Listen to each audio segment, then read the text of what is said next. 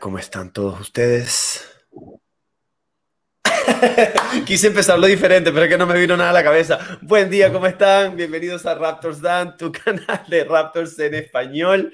Em, hoy vamos a reaccionar, como de costumbre, el partido de Raptors contra Utah Jazz, un partido que dejó muy mal sabor de boca, sabiendo que eh, em, Chicago Bulls y los Washington Wizards perdieron el partido.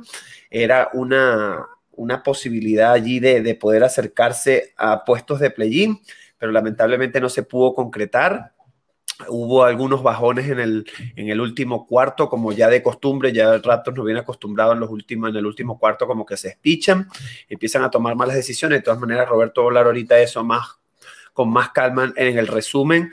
Eh, una cosa que les iba a decir, chicos, gracias a todas las personas que estuvieron en el live de ayer, en el directo de ayer, estuvo de verdad espectacular, la pasamos muy bien. Eh, anuncio que hoy estaré también en live eh, para ver el partido de los Lakers, que todavía no sé a qué hora es, pero voy a estar allí. Entonces, para los que se quieran conectar, pues son siempre bienvenidos. Eh, recuerda seguir a Roberto en sus redes sociales en este caso Twitter como Spanish-Raptors, a mí como Raptors Dan en Twitter, en Instagram, en YouTube, por favor, si pueden, suscríbanse a el, canal de YouTube, que su, ¿sabes? E, es importante ese apoyo de parte de ustedes, si les gusta denle like, si ustedes creen que es un contenido que vale la pena, pues compártanlo con sus amigos, que crean que les guste un contenido de los Raptors. Y bueno, eh, yo creo que no hay mucho que decir. Roberto, ¿cómo estás el día de hoy? Eh, muy bien, hoy vengo, hoy vengo muy fresco, me noto, me noto fresco. No sé por qué. Me he levantado temprano, pero tranquilo. Me he visto el partido. Me ha decepcionado, lógicamente. Me ha dado un bajón por cinco minutillos, pero luego, no sé, me ha dado un clic. Yo, yo creo que como que ya me he resignado y ya como que estoy tranquilo, ya, Ya, ya no me decepciono porque ya estoy resignado y, nada, vengo motivado. Mira, esto no tiene nada que ver con nada, pero se me ha venido ahora a la cabeza. Hace, hace un rato, antes de entrar aquí, me he puesto una película. No sé si tú conocerás la película de Independence Day. claro. Sí, claro, la de Will Smith, ¿no? sí, sí, me acuerdo de verla de pequeño y a mí me encantó, me marcó mucho. Pues hoy he descubierto que hay una segunda parte. Pues mira, me he puesto la segunda parte y esto me motiva muchísimo. Y vengo, por eso creo que vengo hoy a tope. Pues mira, me he puesto la Ya, espérate, pero ¿cómo que hay una segunda parte? Yo no sabía que había una segunda parte. Claro, yo tampoco, lo he descubierto hoy. se, llama, se llama Independence Day, no sé, la venganza o algo así. Pero sí, es la segunda parte. Pero, pero, ¿viste por casualidad de qué año era? O sea, ¿de qué año salió? de 2016, o sea, 2016-2018. O sea, que tiene bastante tiempo. Bueno, dos tres años. Cúnchale, bueno, yo también, ahí me voy a pegar también contigo, seguramente en Cineplex, que ya los cines ya no se va al cine a ver las películas, sino la ves de tu casa desde la aplicación de Cineplex, así que probablemente los cines se vayan a acabar dentro de poco. Esperemos que no, porque eso es un espacio bien, bien importante, no solamente para las familias que van con sus hijos, sino para las parejitas. Así que bueno, eh, nada, yo creo que no hay mucho que decir. Vamos, Roberto, vamos a darle de una de lleno que hay bastantes cosas de qué hablar hoy. Eh, vámonos con el resumen del partido. Pues vamos Dale guaya. Venga, vamos a darle guaya.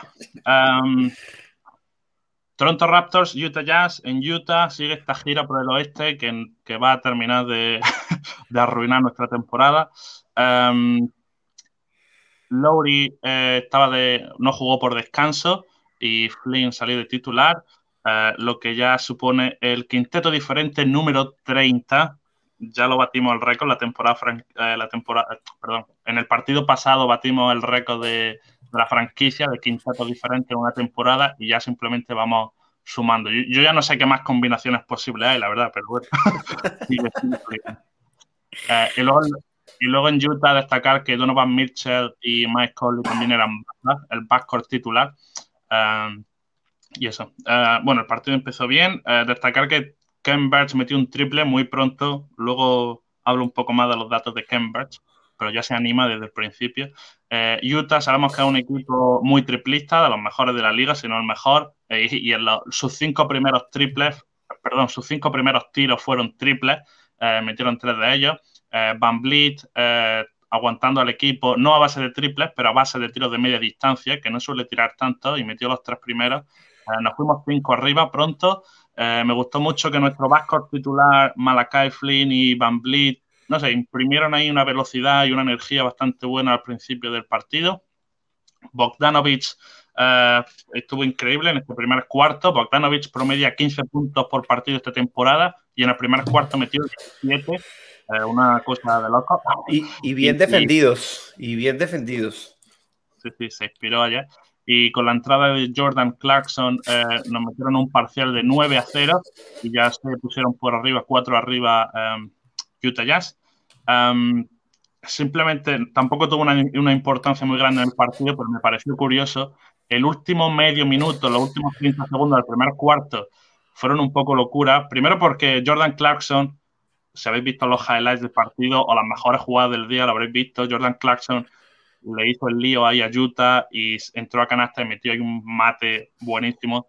Um, que menos mal que no fue Utah, ¿no? El que estaba ahí defendiendo ese, mate, pues, coño, pobrecito. Utah defendió uno contra uno, luego lo superó y el mate, no sé a quién le metió el mate en la, en la, en la cara, Jordan Clarkson, no me acuerdo. A Gillespie. a Gillespie.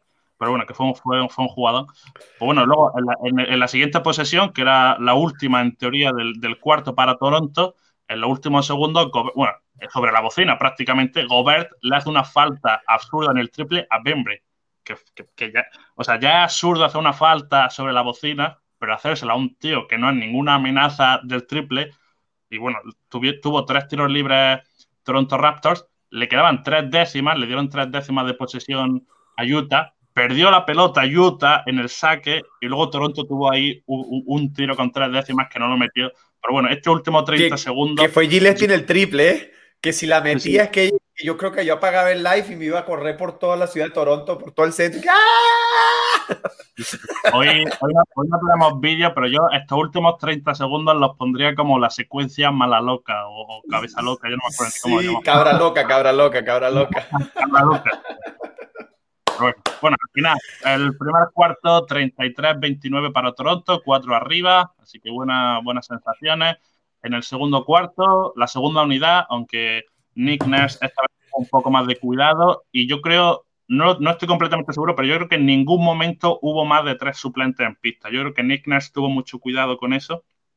En este segundo cuarto fueron principalmente Watanabe y Bembry. También decir que Matt Thomas tuvo unos minutos ahí con Utah, nuestro ex, eh, que fue traspasado a mitad de temporada. En este segundo cuarto, Ken Birch, eh, increíble, eh, la confianza por las nubes, rebote ofensivo, movimiento sin balón para recibir y quedarse solo debajo del aro. Luego llevando a él el contraataque y pasándosela a Yuta Watanabe para finalizar con un mate. no tenemos, pero para mí esta secuencia sería la jugada malaquí. O sea, Chambers cogiendo el rebote, subiendo la pelota al contraataque y dándole un pase a Watanabe para dejarlo solo, para mí eso sería la jugada malaquí. Eh, un, un, paréntesis, Roberto, disculpa que te interrumpa. Primero, ese pase quiero recalcar que lo hizo sin ver. Eso es lo primero. Lo segundo, antes del partido, las declaraciones de Nick Nurse decía que le están dando más libertad que Burns para que haga más cosas, para que tenga más libertad y que pueda mostrar sus habilidades. Y una de las cosas que decía Ken Burns en la rueda de prensa era que, que Nick Nurse le ha, le, ha, dicho que en el momento en que baje el balón, de que agarre el, rebote defensivo, que baje el balón completo, que quiere verlo bajar el balón completo. Entonces eso es interesante. Ayer lo hizo no solamente en esa oportunidad que le hizo el pase a Utah, sino en muchas oportunidades, por lo menos como seis conté yo durante el live, como seis. Cosa que está muy bien porque es un centro que te está bajando el balón. ¿Sabes? Buenísimo eso allí. Adelante, disculpa que te interrumpí. Y con esta jugada nos pusimos ocho arriba y como digo, buenas sensaciones. Eh, Utah muy dependiente del triple, eh, para lo bueno y para lo malo, eh, yo en este momento tenía la sensación como que ellos simplemente iban a tirar a triples, casi todas las jugadas triples, y que con, con, ir metiendo el 50% más o menos ya les valía. Y, y, era eso, es que llegaba uno, triple, o un pase, triple. Y bueno, la verdad es que tuvieron acierto y por eso se mantuvieron ahí en el marcador. Tres arriba los Raptors, mediado el segundo cuarto. En este momento entró Jalen Harris, un poco sorprendente, Jalen Harris, nuestro otro rookie, que en el último partido jugó un poco los minutos de la basura, pero esta vez entró ahí medio del segundo, segundo cuarto y lo primero que hizo, según tocó la pelota, fue meter un triple, que fue como, hombre, una sorpresa. Súper abierto, ¿no? Nadie lo marcó. Súper irrespetuoso de parte de los Utah Jazz.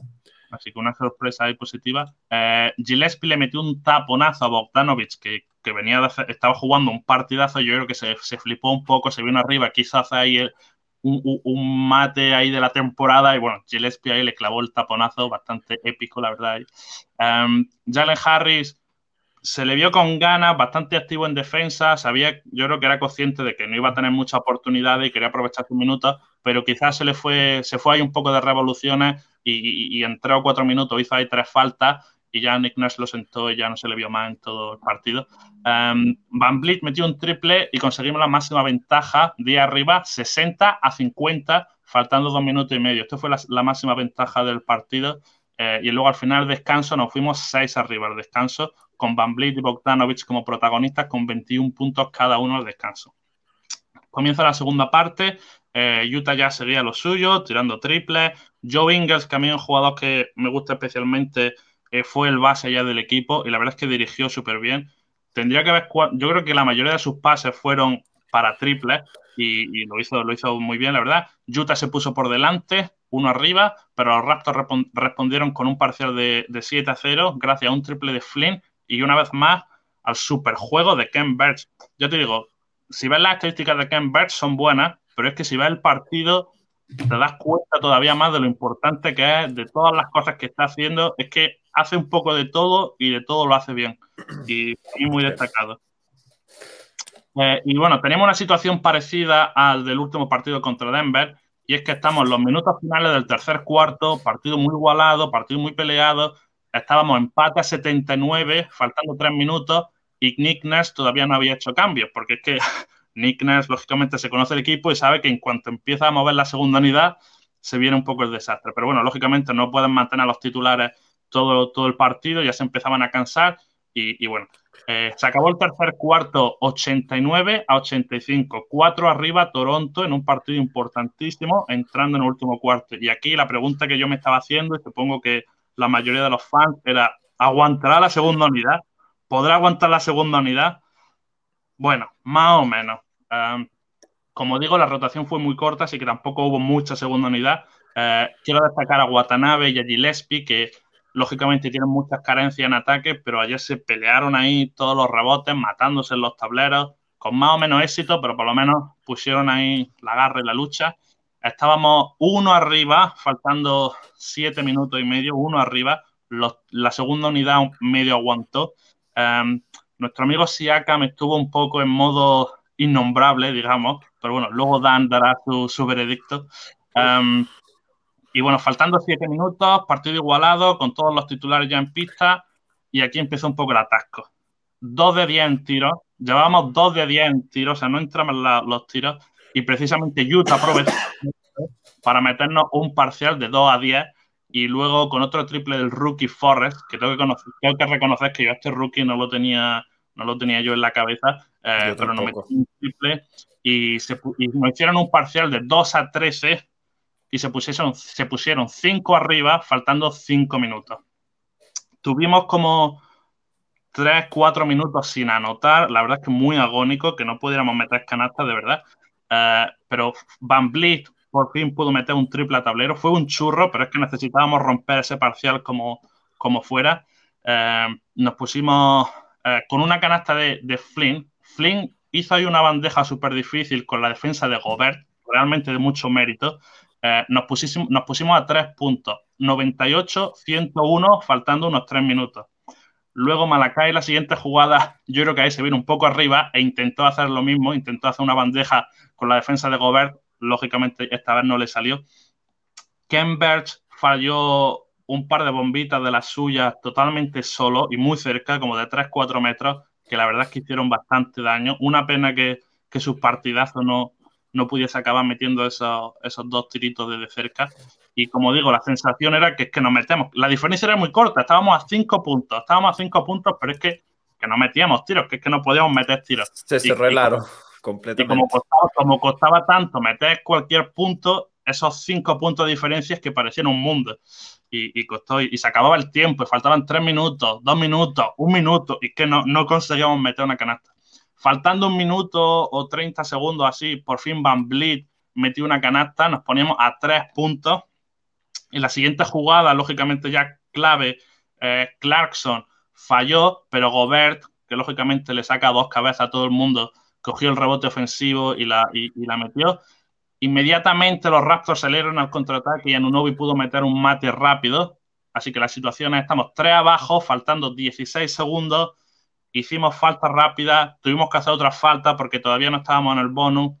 Y bueno, al final desde la, desde la línea del tiro libre Utah cerró, no pudimos meter luego nuestro, nuestro siguiente ataque. Y una vez más lo peleamos, estuvimos ahí, pero el último cuarto nos mató. Derrota 102-106.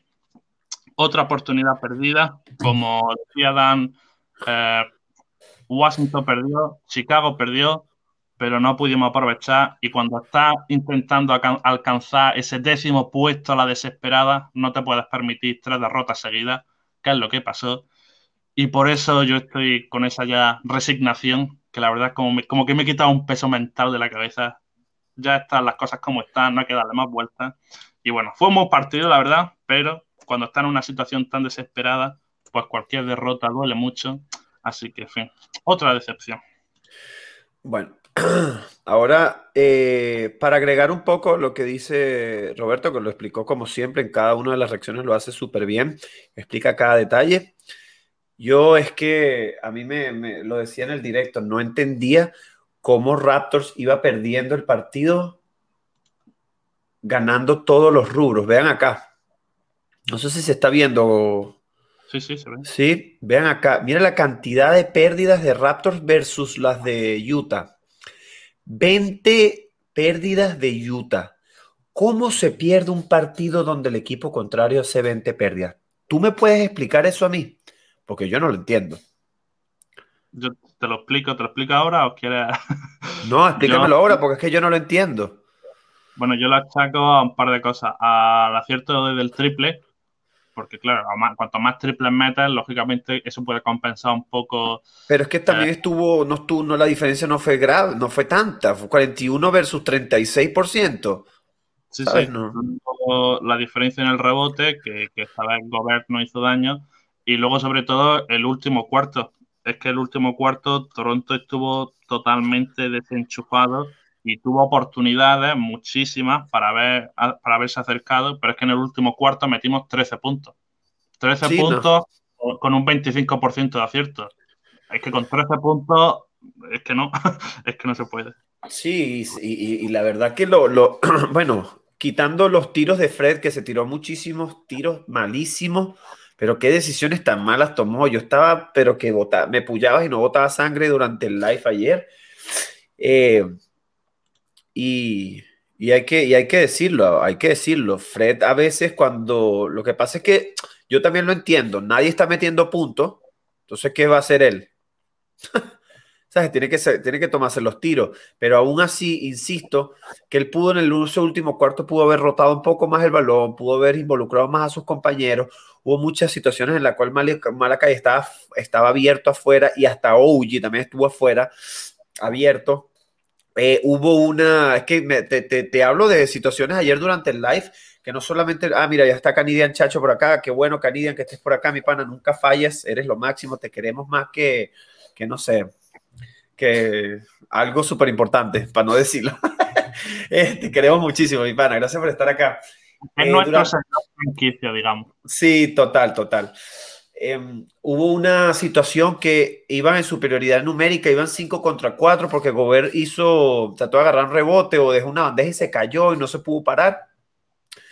Y Fred, en vez, Fred llevaba la pelota y en vez de dársela a un compañero afuera que lanzara un triple, si lanzas un triple afuera y tienes un cuerpo más, un hombre más debajo del aro, hay más probabilidades de que puedas agarrar el rebote. Eso es, eso es básico en el baloncesto.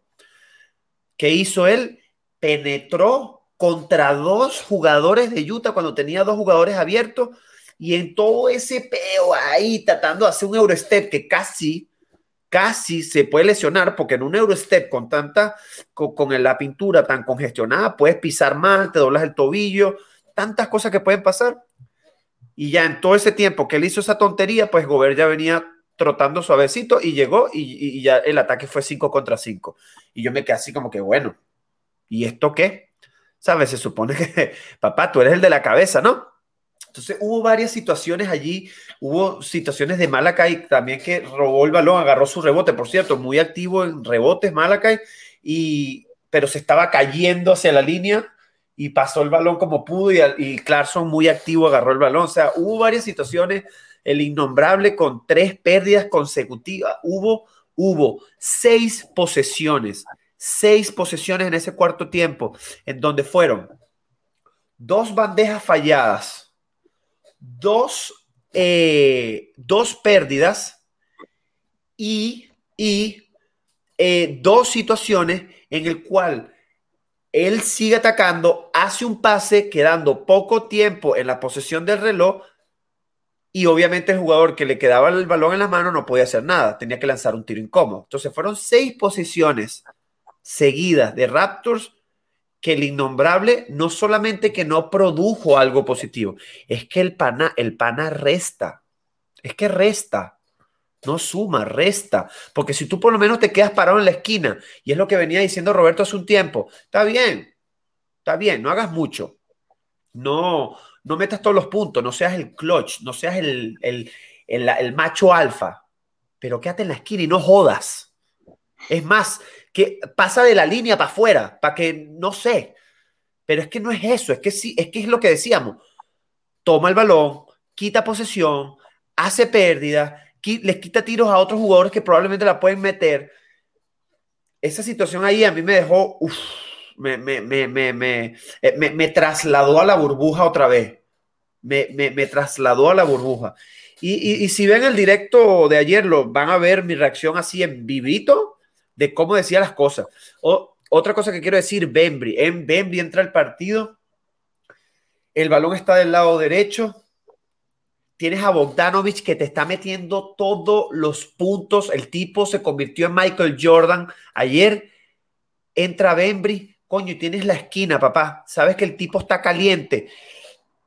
Y el balón está del lado izquierdo, porque si tú, el balón está del lado derecho de la cancha, perdón, estaba eh, ellos estaban del lado derecho. Si el balón está del lado izquierdo, yo entiendo que tú como jugador que estás marcando ese jugador en la esquina, salgas un poco hacia el centro por si tiene que venir algún apoyo, por si tú necesitas hacer alguna defensa, alguna ayuda defensiva. Pero coño de tu pepa, si tú, el balón está del lado derecho y tienes a Bogdanovich contigo, es que tiene que estar pegado. Esa esquina tiene que estar pegada, la que no puede estar pegada es la del otro lado, que puede ayudar, pero coño, es una vaina básica, una vaina básica que tú ves hasta la reacción de Nick y es una vaina que el tipo se, se, molesta.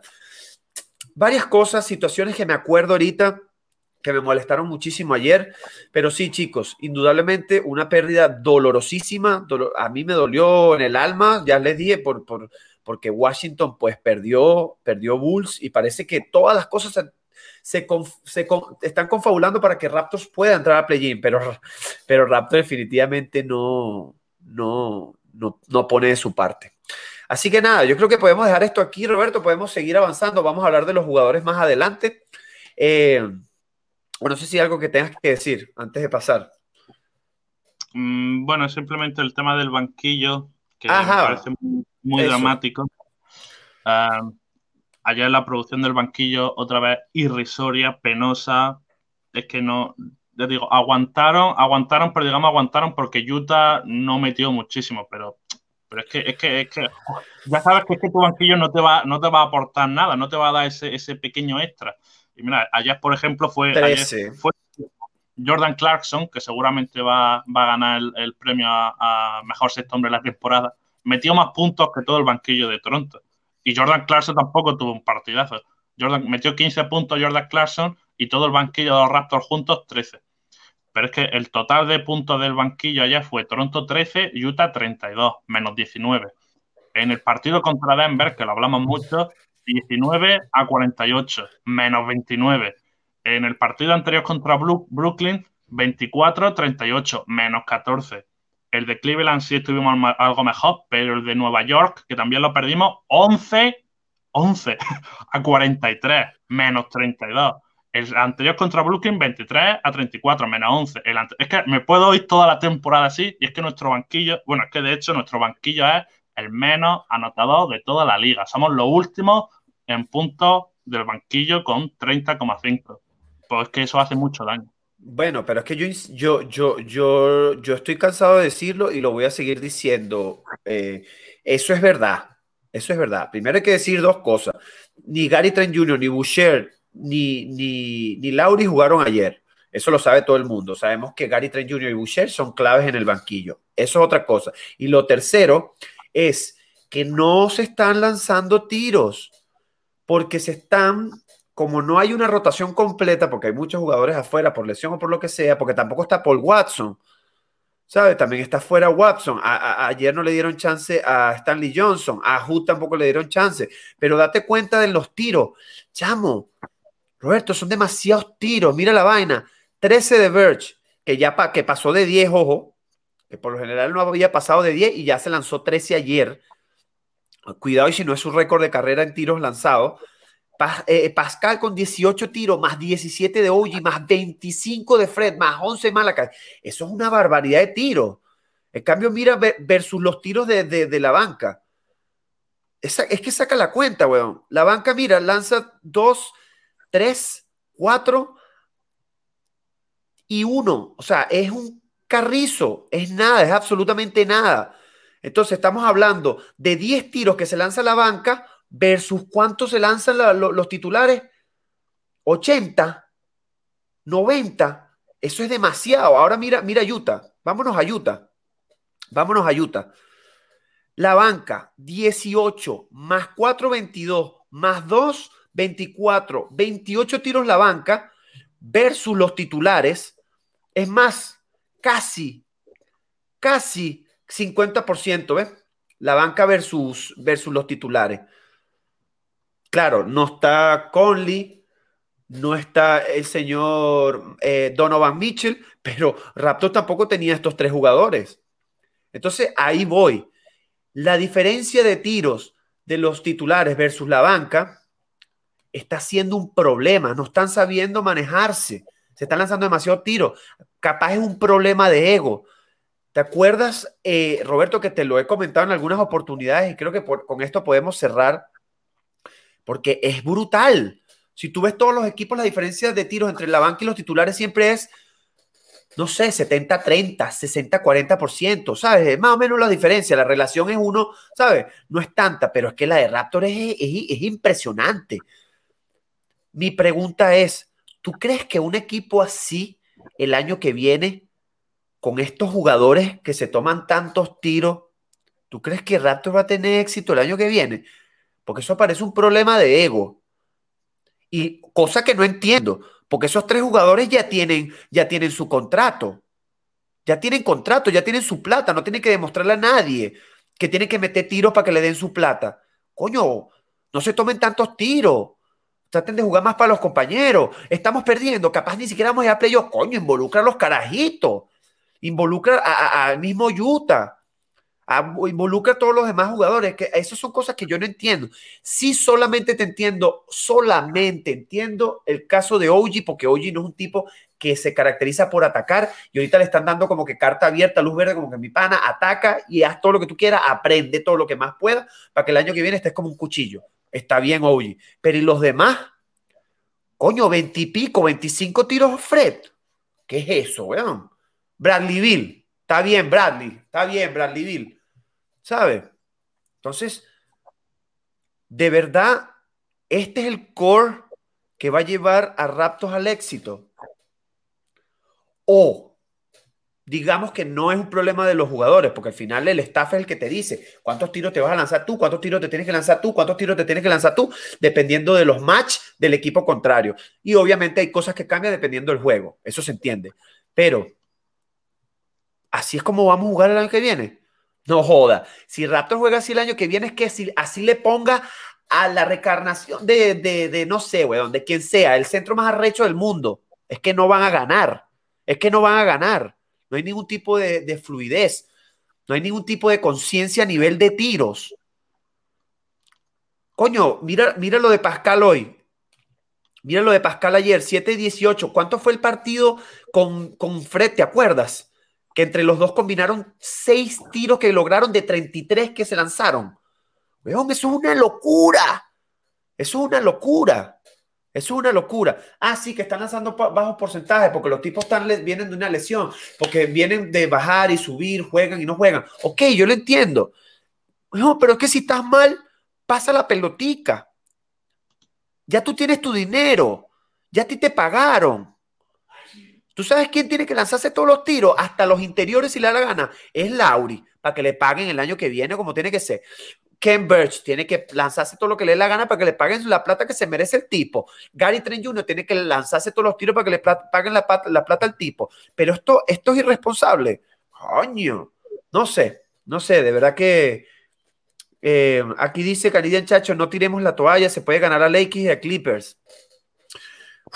Eh, vamos a ver, yo la verdad a Lakers lo dudo mucho. Lakers, para que sepan, Lakers, el partido de hoy de Lakers, yo creo que es, si no el más importante, si no es uno de los más importantes, es que yo creo que es el más importante de la temporada.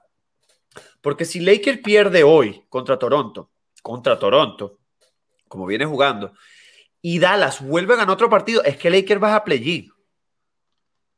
Ya Lakers baja a play-in y Lakers no quiere, no, no quiere jugar play-in.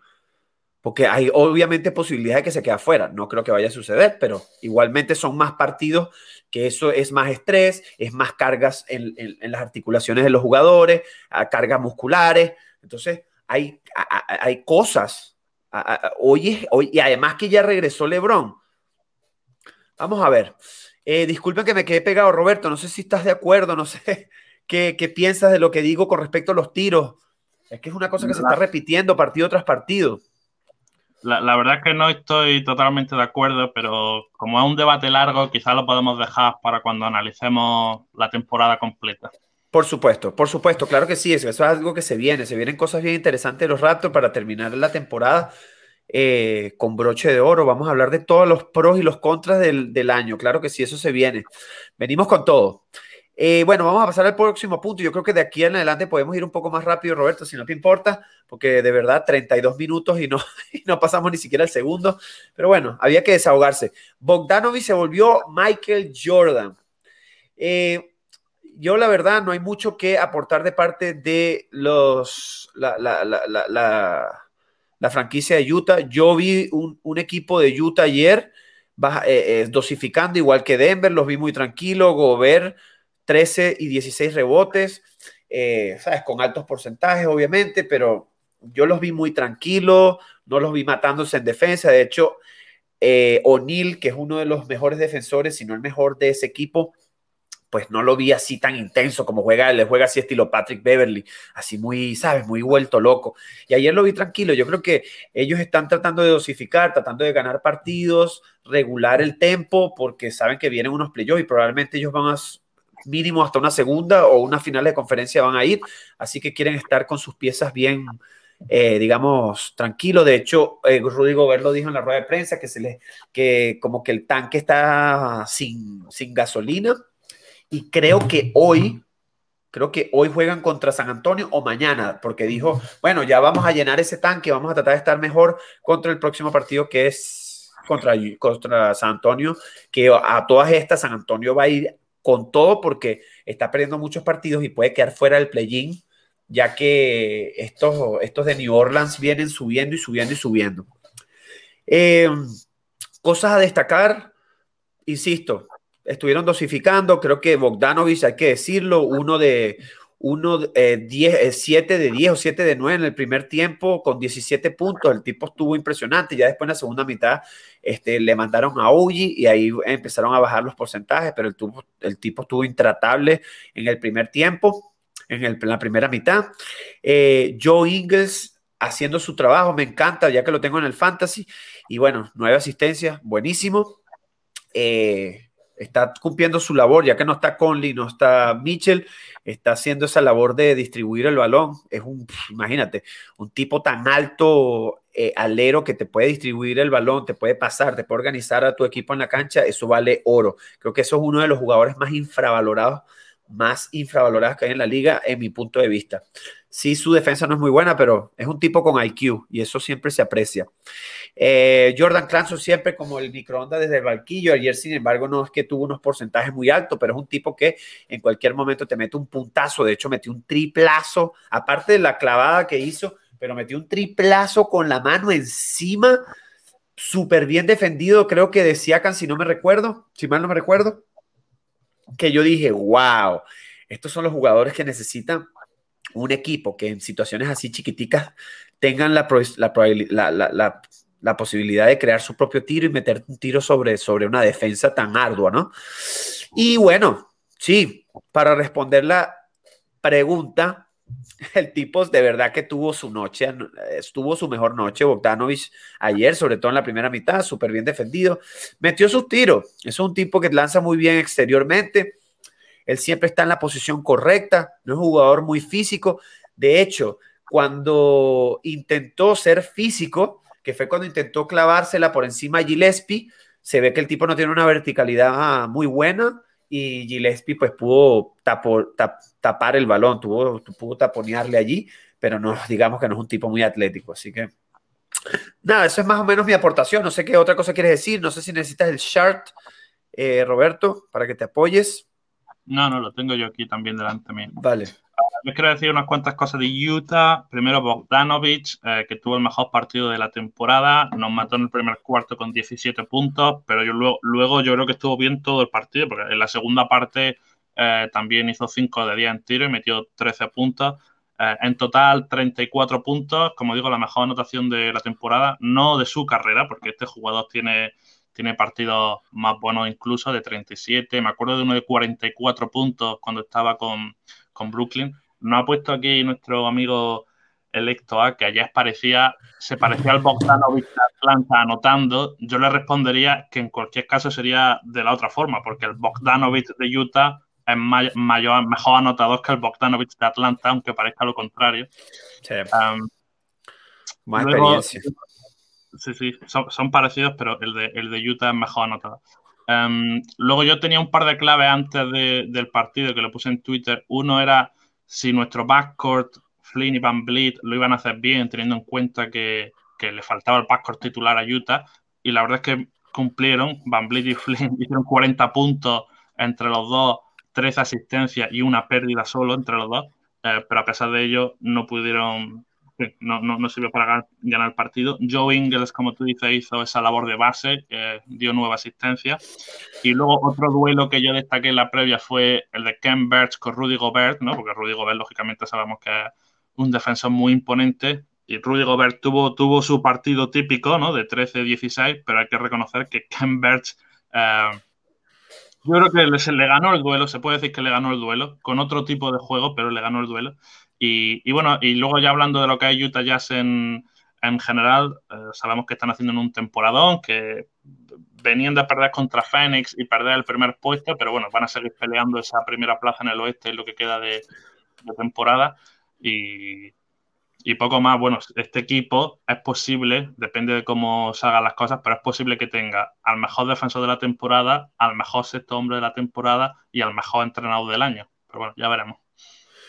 Sí, ya veremos. Yo la verdad no creo que se vayan a llevar los tres premios, eh, pero sí creo que por lo menos el sexto hombre del año eh, sí se lo van a llevar. Igualmente, recuerden para las personas que están acá, el 14 de mayo, sábado, dos de Canadá, tres de Argentina, siete de Reino Unido y ocho de España, vamos a estar con un invitado especial. Su nombre es Javier Molero, lo pueden buscar en Twitter una persona que se encarga, o sea, crea contenido de baloncesto, de la universidad, G-League y NBA, y va a estar acá con nosotros y vamos a estar hablando sobre los premios de la NBA, las predicciones para los playoffs y todo ese tipo de información bien importante y que a la gente tanto le, le, interesa saber y le gusta, pues, porque eso al final es, es algo, es, entretenimiento más que otra cosa. Así que no se lo vayan a perder, no es el próximo sábado, sino dentro de dos sábados, ¿ok? Eh, bueno, pasemos al próximo punto. Eh, felicidades a Utah, por supuesto, por su victoria y, bueno, vamos a ver. Yo sí quería que ganara Raptor, obviamente, pero por Raptors y porque quiero a Phoenix Suns en la punta, porque creo que ese entrenador de Phoenix Suns cambió la tortilla de ese equipo, cambió la mentalidad de ese equipo de la noche a la mañana. No solamente fue CP3, eh, de hecho puso unas, unas declaraciones, un speech, ¿sabes? Que hizo el tipo a sus, a sus jugadores en el último partido, después del último partido de la burbuja. Saben que Phoenix ganó, ocho partidos, ganó los ocho partidos en la burbuja, no pudieron clasificar a play-in y el tipo hizo un speech en el vestuario bien, bien espectacular. Métanse en Twitter, en Raptors Dan en Twitter, y ahí van a poder ver el speech que hizo excelente. Me encanta ese entrenador y creo que se lo merece. Eh, Roberto, yo creo que lo estuvimos hablando antes. Vámonos de una para este punto.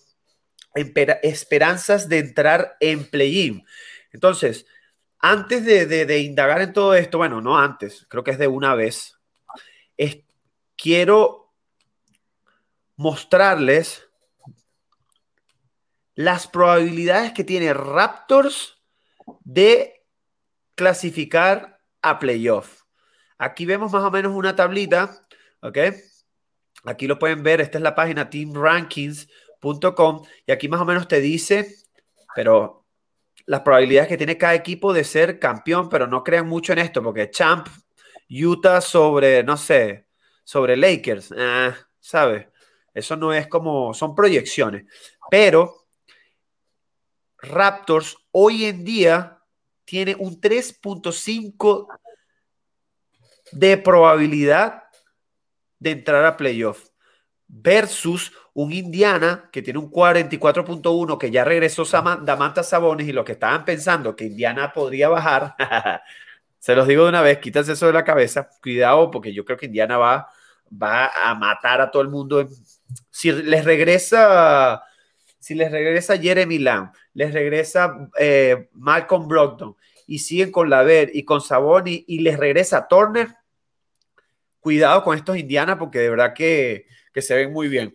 Y le deseamos lo mejor, por supuesto, porque Nate Jogren, que, que, fue el asistente entrenador de los Raptors el año pasado, pues le deseamos, por supuesto, todo lo mejor para él y todo el éxito del mundo.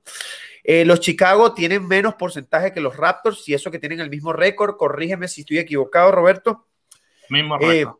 mismo récord, por supuesto. Y pueden ver acá que Washington tiene 15.7 eh, de, porcentaje para clasificar, de clasificar a playoff. Entonces, eso era una de las cosas, cómo está hoy en día el tema. Eh, quería mostrarles eso para que, para que entendieran. Ahora vámonos a la lista, a, a lo que viene siendo la lista, si es que lo consigo. Creo que estamos aquí. Creo, no estoy seguro. Sí, aquí estamos. ¡Yeah! Ajá. Roberto, todo tuyo. Bueno, pues opciones de entrar en play-in. Seamos realistas. Quedan ocho partidos. Le quedan ocho partidos a Toronto, le quedan ocho partidos a Washington. A Chicago no voy a hablar de ellos, pero Chicago básicamente está en la misma situación que Toronto. Pero bueno, vamos a hacer aquí la pelea entre Toronto y Washington para hacerlo más simple. Le quedan ocho partidos a cada uno y Washington tiene tres partidos de ventaja sobre Toronto. Entonces las cuentas son muy simples. En estos ocho partidos, Toronto tiene que ganar tres partidos más de los que gane Washington. Por ejemplo, si Toronto gana, hay un milagro y gana los ocho que quedan, Washington, como mucho, puede ganar cinco. Y así, básicamente que ganas tres partidos más de los que gane Washington. Entonces, siendo realista, ni veo yo a Toronto ganando todos los partidos que quedan. para empatar, no para pasarlos. Ojo. Claro, pero tenemos, tenemos el desempate contra ellos ganado. Si empatamos, estamos por delante, porque le ganamos los dos partidos que hemos jugado, todavía tenemos uno más, pero aunque perdiésemos ese, tendría, el desempate lo tenemos ganado con Washington. Vale. Tenemos el desempate ganado a Washington Chicago nos lo tiene ganado a nosotros y Washington también se lo tiene ganado a Chicago. O sea que si hay triple empate, no estoy muy seguro de lo que pasaría, pero si hay empate entre Toronto y Washington, lo gana Toronto. Entonces, una vez más, hay que ganar tres partidos más de los que gane Washington. Pero como digo, ni veo a Toronto ganando todos los que quedan o casi todos los que quedan, ni veo a Washington perdiendo la mitad de los partidos que quedan. Y eso, y eso lo, vamos a, lo vamos a ver ahorita, vamos a ver con qué equipos se enfrentan. Un paréntesis rapidito, Roberto, disculpa que te interrumpa. Esto lo vamos a ver ahora, el Octa. Vamos a esperar un ratico más porque por lo general siempre las actualizaciones de las bajas empiezan a las 2 de la tarde y yo tengo de hecho el Twitter abierto aquí, se los voy a comentar, se los voy a mostrar de Josh Lumber para ver si dijo algo con respecto a las bajas, ¿ok? Pero eso lo vamos a hablar ahora más adelante, vamos a dar más tiempo. Adelante, Roberto, disculpa. y luego, más, más, allá de números y de probabilidades, también luego hay sensaciones. O sea, Toronto, que se supone que, bueno, se supone no, Toronto, que es el equipo que está detrás intentando cazar adelante, ha perdido cuatro de los últimos cinco partidos. Así no va a cazar a nadie. y luego, si al equipo al que está intentando cazar, que en este caso es Washington, han ganado 11 de los últimos 13, pues lógicamente las cuentas no salen. Entonces, por juego, por sensaciones, por, por tendencia y por matemática, yo sinceramente ya no lo veo. ¿Que hay un milagro? Pues lo celebraremos y estaremos más felices del mundo, pero hay que ser realistas y la cosa está negra, pero negra, negra. Sí, sí, sí, indiscutiblemente está muy, muy complicado y lo vamos a ver acá. Véanlo, porque no, no, no es algo que estamos inventando. Esto se ve acá, ¿no? ¿Puedes ver la lista acá? All right. So, aquí estamos viendo la lista de partidos que le quedan a cada uno de los equipos. Vamos a empezar y, esto lo vamos a hacer entre tú y yo, Roberto, y la gente que está en el chat también diga cómo en teoría podría quedar eh, los partidos, ¿sabes? ¿Cómo podría quedar el récord de aquí a que termine la temporada? Vamos a ganar, ¿no? ¿Es lo que te refieres? ¿Cómo? ¿Cuáles son los partidos que vamos a ganar? Claro. De los ocho que quedan, que cuántos vamos a ganar, y de los ocho que quedan a Washington, cuánto va a ganar Washington. Y a, Chicago también, y vamos a evaluar a Chicago también. Entonces vamos, vamos a empezar con Toronto. Toronto tiene dos con Clipper, uno con Lakers, uno con, con Dallas. Les recuerdo que tanto Dallas como Lakers están buscando la manera de no entrar en play-in de quedarse en los playoffs, en la sexta posición. Entonces, ninguno de estos va a aflojar. Em, Memphis Grizzly, que está en play-in, que están jugando bastante bien, pero cuando nos vamos a, en teoría, según esta página, los partidos más fáciles, está Chicago Bulls, que, que, están, por eso lo digo, que están buscando entrar en play-in, Washington, que están buscando quedarse, y obviamente Indiana, que yo creo que Indiana ya no baja ni con un palazo. Eh, así que, Roberto, y a la gente que está en, la, en el chat, ¿cuántos partidos gana Toronto de estos 3, 4, 5, 6, 7, 8 partidos? siendo realista, los tres contra equipos directos, Chicago, Washington, Indiana, es que lo tienes que ganar. Es que si no, si, no pensamos que vamos a ganar a nuestros tres rivales directos, mejor que apaguemos y cerramos el directo. Entonces, vamos a dar como que esos tres, vamos a dar como que esos tres los vamos a ganar. Y luego, vamos a darle que ganamos uno a Clippers, perdemos el otro, a los Lakers con las urgencias que tienen y con LeBron ahora volviendo, no lo veo. Dallas, vamos a perder, Memphis ganamos, entonces digo 5-3 es lo más optimista que puedo ser. O sea, que perdemos todos estos, perdemos los difíciles y ganamos los tres directos. No, o sea, perdemos uno contra Clippers, el de Dallas y el de Lakers. Esos son los tres que perdemos. Ah, y quedamos 5-3. Vale. Vale, vale, vale, vale. Aquí dice, el Octa dice máximo 4. Vamos a ganar 4. Para mí ganamos 2 siendo realistas. Bueno, vamos a ver, porque si llegan todos y todos juegan, a mí me encantaría verlos a todos, ¿sabes? Pero no sé, a mí la verdad no me gustaría que Boucher regresara. Eh, quisiera que se recuperara completamente. Entonces sabemos que quedan, según esto, 5-3, ¿ok? Siendo muy realistas, siendo muy... ¿Qué cosas que pueden pasar, verdad? Vámonos con Washington. Washington le queda uh, esto a Milwaukee, que sí te digo de una vez, Milwaukee sí va a bajar revoluciones, estoy seguro que lo va a hacer. Atlanta, dos con Atlanta que va a ser rival directo porque Atlanta necesita quedarse en los puestos de, de, playoff porque tanto Boston como New York Knicks y Miami están ganando partidos, no han perdido partidos, siguen ganando y ganando y ganando, y ellos van a querer estar en playoff. O sea que estos tipos se van a matar para ganar esos partidos.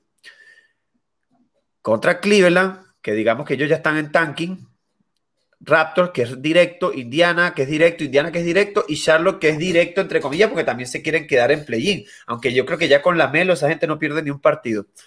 ¿Cómo queda este equipo? ¿Cuántos partidos gana y cuántos partidos pierden? Es que realmente yo, yo sí me lo, en todos esos partidos es que los veo casi favoritos, en casi todos los partidos.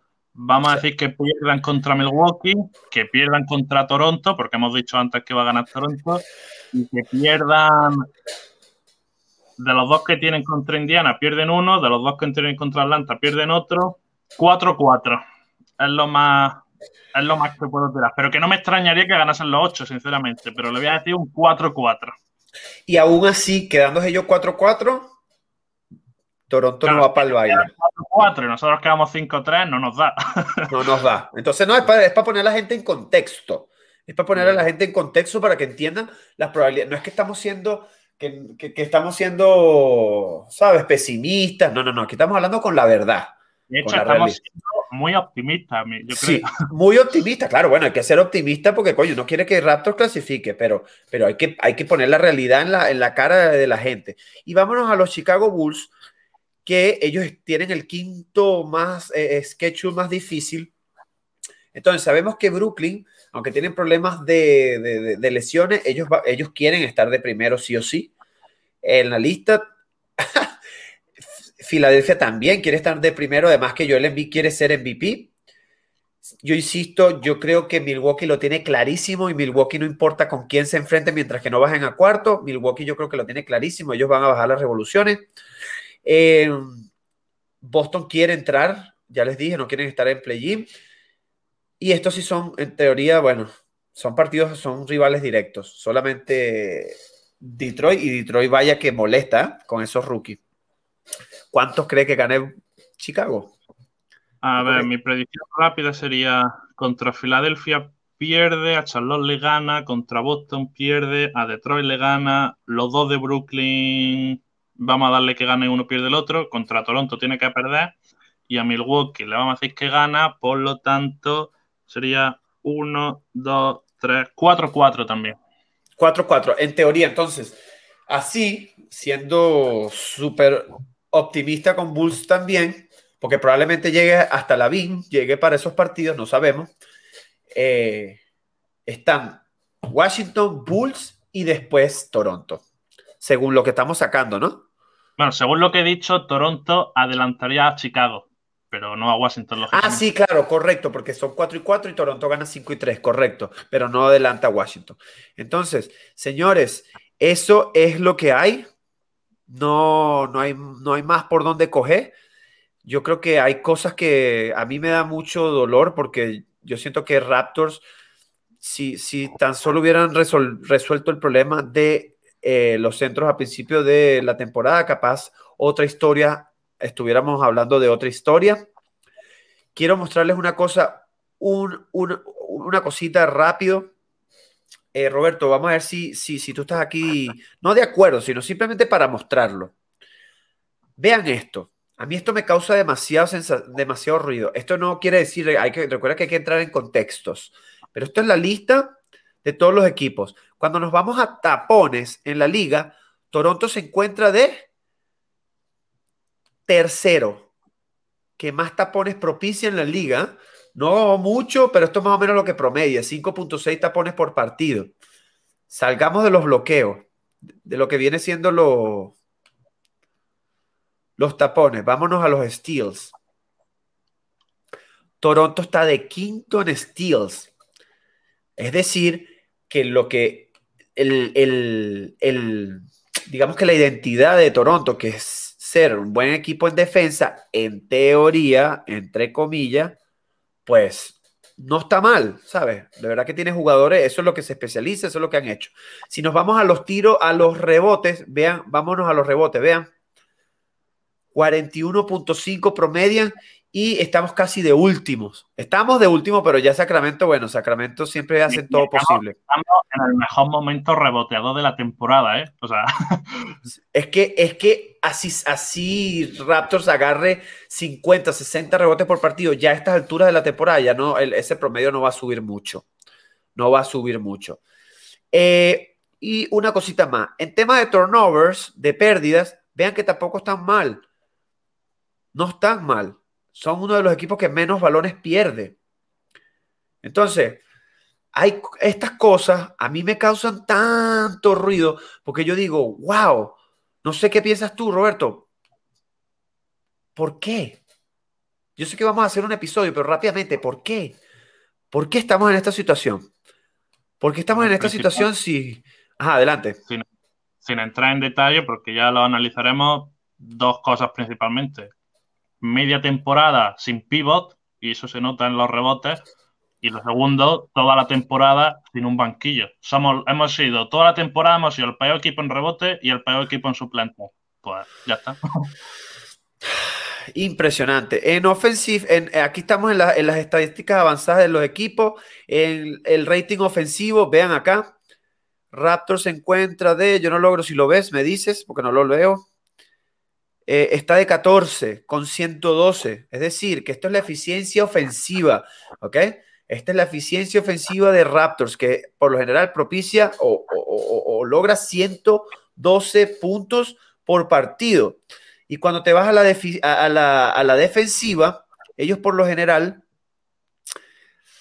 ¿dónde está aquí? Siguen también en la posición 16-14. Dejan anotar 111 puntos.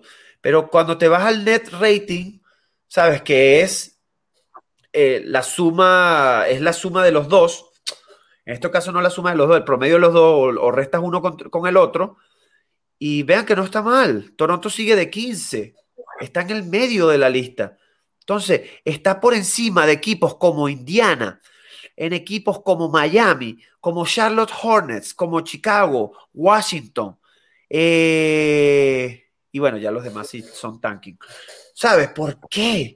Me cuesta tanto entender por qué todo esto está pasando. Y muchos de esos partidos se perdieron en el último momento, en el último segundo de partido. Así que bueno, eso es... sin entrar en mucho detalle, pero es que yo es... La razón por la que el net rating está positivo es porque hemos tenido varios partidos en los que hemos ganado de paliza exagerada. O sea, le ganamos a Sacramento 144-123. Luego tuvimos ese partido contra Warriors que ganamos no me, acuerdo, pero de, de, 50 puntos. Tenemos una victoria contra Washington de 137, 115. Entonces hemos tenido ahí unas cuantas victorias muy, muy exageradas que por eso al final afecta un poco a, al net rating. Pero no, pero no, pero no afecta tanto y más, y más siendo, siendo más después de la segunda mitad de temporada. O sea, yo lo entiendo al principio, pero eso no afecta tanto, porque si tú agarras y te tiras un partido así, metes una paliza en los primeros dos partidos, obviamente el, el, el net rating se te dispara, pero al final de la temporada, bueno, X. Eh, Roberto, cuéntame, ¿tú crees que deberíamos, quieres hacer todas las secciones? Porque ya es un poco tarde, nos tardamos mucho. Algo que quieras... Te... Ajá. No, muy, rápido. Veredicto final. ¿Lo nombramos o, lo o no lo nombramos? no lo nombramos. Al señor, eh, ya saben quién, pues no se nombra el día de hoy, no tuvo un partido bueno, hizo muchas pérdidas, malas decisiones, así que innombrable por hoy. Nada, pues vamos a lo damnificado y damnificado. Una cosa eh, que quiero decir es que el señor Roberto, ¿crees que Malakai debería de ser el rookie de este mes? Mm. ¿Crees que se lo pueda llevar? Te digo, en, este, en, los, en los 15 juegos que jugó en abril, promedió 12.7 puntos con 43, 41 y 88, casi 90% en tiro libre. 4.1 rebotes, 4.8 asistencias, 1.7 pérdidas, 1.5 robos y con un net rating de más de 4.7. Ah, seguramente, seguramente esté ahí en la pelea, pero tendría que, tendría que repasar lo que han hecho otros rookies que ahora mismo no lo tengo en la cabeza. Sí, seguramente Tate y, Edwards. Además, eh, Halliburton, que también desde que se lesionó Fox, pues el tipo empezó a hacer un montón de, buenas cosas. Ah, mira, aquí nos dicen el GOAT. Nikitilina Army, qué bueno tenerte por aquí, mi pana, agradecido tenerte por acá. Estamos entonces para los eh, vamos a pasar, vamos a terminar este live con los tres magníficos de cada equipo. de los Roberto, tus magníficos. En Toronto se lo voy a dar tercero. Tercero. Está difícil, ¿ah? No los dos primeros, voy a pensar el tercero. Bueno, el tercero a Nunovi, que, bueno, no estuvo tan genial, pero siempre cumple 17.5 rebotes, 4 asistencias. Segundo a Van Vliet, máximo anotador, 30.7 asistencias, 0 pérdidas. Y primero, sin duda, me encantó el partido de Ken Birch, 17.10 rebotes, 6 asistencias, récord de su carrera eh, y un robo en un partido contra Gobert, que tiene doble mérito. Así que ahí está. Sí, eh, bueno, en esta, es que en este, en este momento yo no tengo top 3. En este, en este día de hoy no tengo top 3 porque de verdad no me gustó nadie, solamente me gustaron dos personas y entonces va a ser top 2 para mí. Me voy con Jalen Harris porque solamente jugó 3 minutos, lo metieron 3 minutos y metió un triple, ¿sabes? Sangre fría, me gustó. Además que en defensa, de hecho, Nick Nurse lo dijo en la rueda de prensa, no cometió ningún error y hizo dos ayudas defensivas allí claves para eh, que, al final se convirtieron en pérdidas de Utah para, para que y, se, y, a su vez se convirtieron en tiros en canastas en transición de Raptors. Así que Jalen buenísimo y no lo pongo por encima de Ken Birch porque obviamente Ken Birch fue una batalla contra el posible defensor del año de, este, de esta temporada y hay que, hay que recacar las seis asistencias. Imagínense cuatro asistencias más y el hombre se vaya en triple doble. Ay, mi madre. Así que bueno, nada, Ken Birch, buenísimo. De parte de. Rápido, que si no lo digo, reviento. Eh, en 188 partidos con Orlando, Ken Birch había metido cuatro triples en toda su carrera. En los Raptors, en 11 partidos, ya lleva seis. O sea, increíble. Sí, y el año que viene seguramente va, a tirar un volumen por encima de 50 triples en el año, en la temporada. Estoy seguro de eso. Eh, ojalá que se quede, ojalá que se quede, pero no sé qué tanto vaya a pedir, qué tanto dinero vaya a pedir. Cuando me voy con los señores de Utah, me voy a ir con Joe Ingles. Eh, me voy de tercero con Joe Ingles, de segundo me voy con Rudy Gobert obviamente por temas de porcentajes, porque se dejó meter bastantes puntos por Ken Birch y, hasta por el mismo Gillespie que le metió una bombita. Y de primero, indudablemente, Bogdanovich, que fue el, el, matón de la partida, sobre todo en la primera, en la la primera mitad del partido. Eh, para mí, tercero, Jordan Clarkson, 15 puntos desde el banquillo, más que todo el banquillo de los Raptors. Eh, segundo, Joe Ingles haciendo de base, 15.9 asistencia. Y primero, Bogdanovich, ya lo hemos hablado, 34 puntos.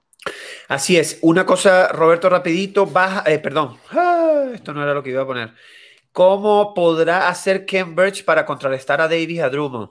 Bueno, yo, yo creo que será metiéndose a brujería, haciendo una brujería o algo así, porque yo lo veo bastante complicado, no tiene cuerpo, tiene la velocidad, sí, pero no tiene cuerpo para parar a Drummond que es tan pesado. No sabemos cuál va a ser el planteamiento de Toronto. Yo lo que sé es que Lakers hoy va a jugar a matar. A no, matar. no muchas ilusiones que hoy va a estar la cosa muy difícil. Hoy Lakers va a pisotear a Toronto, pero por todos lados. Y seguramente Lauri va a jugar hoy, seguramente se va a sentir bien Lauri va a decir, ah, estoy bien para jugar contra, contra LeBron y ver ¿sabe? Testearlo si realmente vale la pena para la próxima temporada o no. Aunque duela o no te duela, eso va a ser así, va a jugar, estoy seguro de eso. Eh, vámonos para los damnificados y, y con eso terminamos el live de hoy. Pues mira, mi damnificado va a ser el banquillo completo. Los cuatro del banquillo que ya sé que tú lo has defendido, pero para mí me falta algo de chispa. Así que todo el banquillo de Toronto lo damnifico.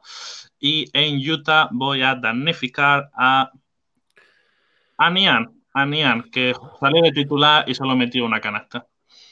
Sí, sí, bueno, es que Nian, imagínate, ni se vio. Creo que al principio tuvo eh, fue marcado por, por OG, por eso el pobrecito no hizo nada. Después fue que tuvo que cambiar OG la marca porque Bogdanovic estaba cocinando al innombrable y bueno. Em, sí, me voy con Nian también, eh, indudablemente. Y de la banca, es complicado, pero no sé, es que yo, yo, mira, ¿sabes qué? ¿Sabes qué? Eh, en, esta, en, esta, en esta oportunidad se la voy a dar al, a, es que no se la puedo dar a él. No, se la voy a dar al innombrable por, por las cuatro pérdidas. Se la voy a dar al innombrable por las cuatro pérdidas. Así que te quedaste tú con, con tu magnífico.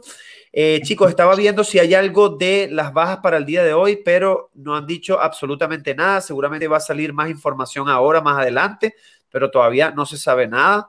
No sé si tú sabes algo al respecto, Roberto, pero... dijo Nick Nurse que Gary Trent iba quizá a jugar en uno de estos dos partidos en Los Ángeles. Si no en el de Clippers, el de Lakers o viceversa, pero en fin. Que Gary Trent es duda. Claro, claro. Eh, aquí, Nikitilina, no, no estoy de acuerdo contigo porque Fred, aunque cometió errores al final, pero Fred, si él no hacía esa cantidad de puntos en la primera mitad, el partido no hubiera estado allí. Y eso lo hizo él. Entonces, no lo hizo más nadie. Entonces, es complicado de analizar. Yo creo que siempre hay que, hay que ver el tema del contexto, cuándo fueron las pérdidas del innombrable, fueron en el último cuarto, fueron seis posesiones, solo hablamos durante el live, entonces creo que por eso yo se lo doy a él. Y bueno, Roberto obviamente se lo da a la banca, se lo va a dar a la banca toda la vida, porque obviamente la banca no está haciendo absolutamente nada, pero es lo que hay. Eh, eh, chicos, yo creo que estamos listos por hoy, ¿no?